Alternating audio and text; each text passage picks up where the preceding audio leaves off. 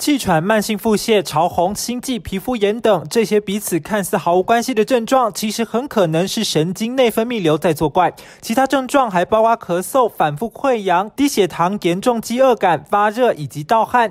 由于症状没有特异性，早期统计中患者甚至需五到七年才确诊。像如果说病人说咳嗽，咳嗽其实可以单纯的有一大堆的病都可以造成。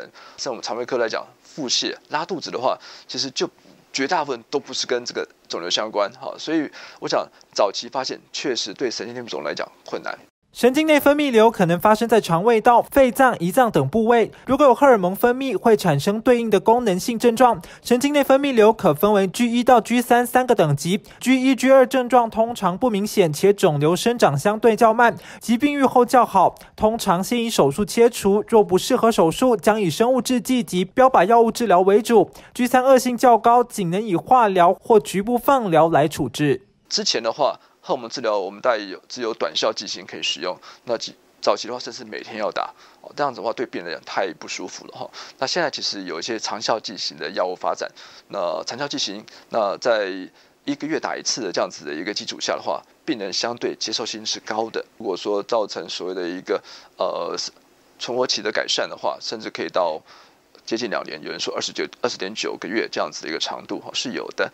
那至于说对于说有症状、功能性的一些神经内分泌肿瘤的话，这样长效型的药物其实也可以达到七十 percent 的这样子的一个控制效果。曾有一名近九十岁老先生罹患 G 一胰脏神经内分泌瘤，因为患有心律不整且年事已高，麻醉手术风险较高。与病患讨论后，安排以新型长效凝胶生物制剂荷尔蒙治疗进行治疗两年多，肿瘤从原先的二点五公分左右缩小到目前追踪的二点一公分。那另外有一类的是属于。呃，我们讲遗传性疾病的一些病人，像刚才讲 M A one 的病人的话，他只要有两公分以上的肿瘤，他就必须做手术切除。